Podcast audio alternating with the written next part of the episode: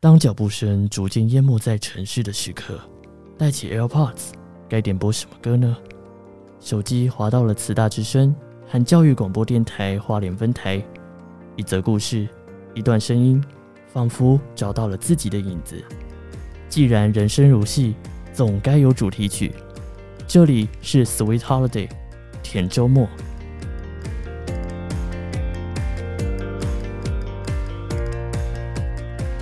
Story Holiday，一段故事可以承载另一段故事，而情感与事发地点的交织，我们定义为情境。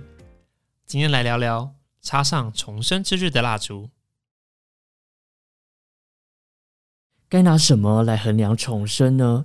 记得有一次，眼前一片漆黑，摸索往前走的过程，时不时可以飘散焦糖爆米花的味道，光用想的就觉得好恶心。好甜，好胖啊！这里是电影院，是我第一次一个人看第一场哆啦 A 梦电影。荧幕渐渐亮起来了，让我不至于用怪异的姿势下楼梯。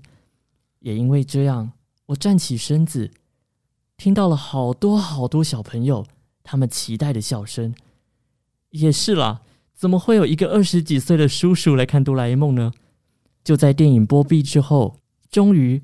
我终于明白，自己一个人其实也没有那么孤单。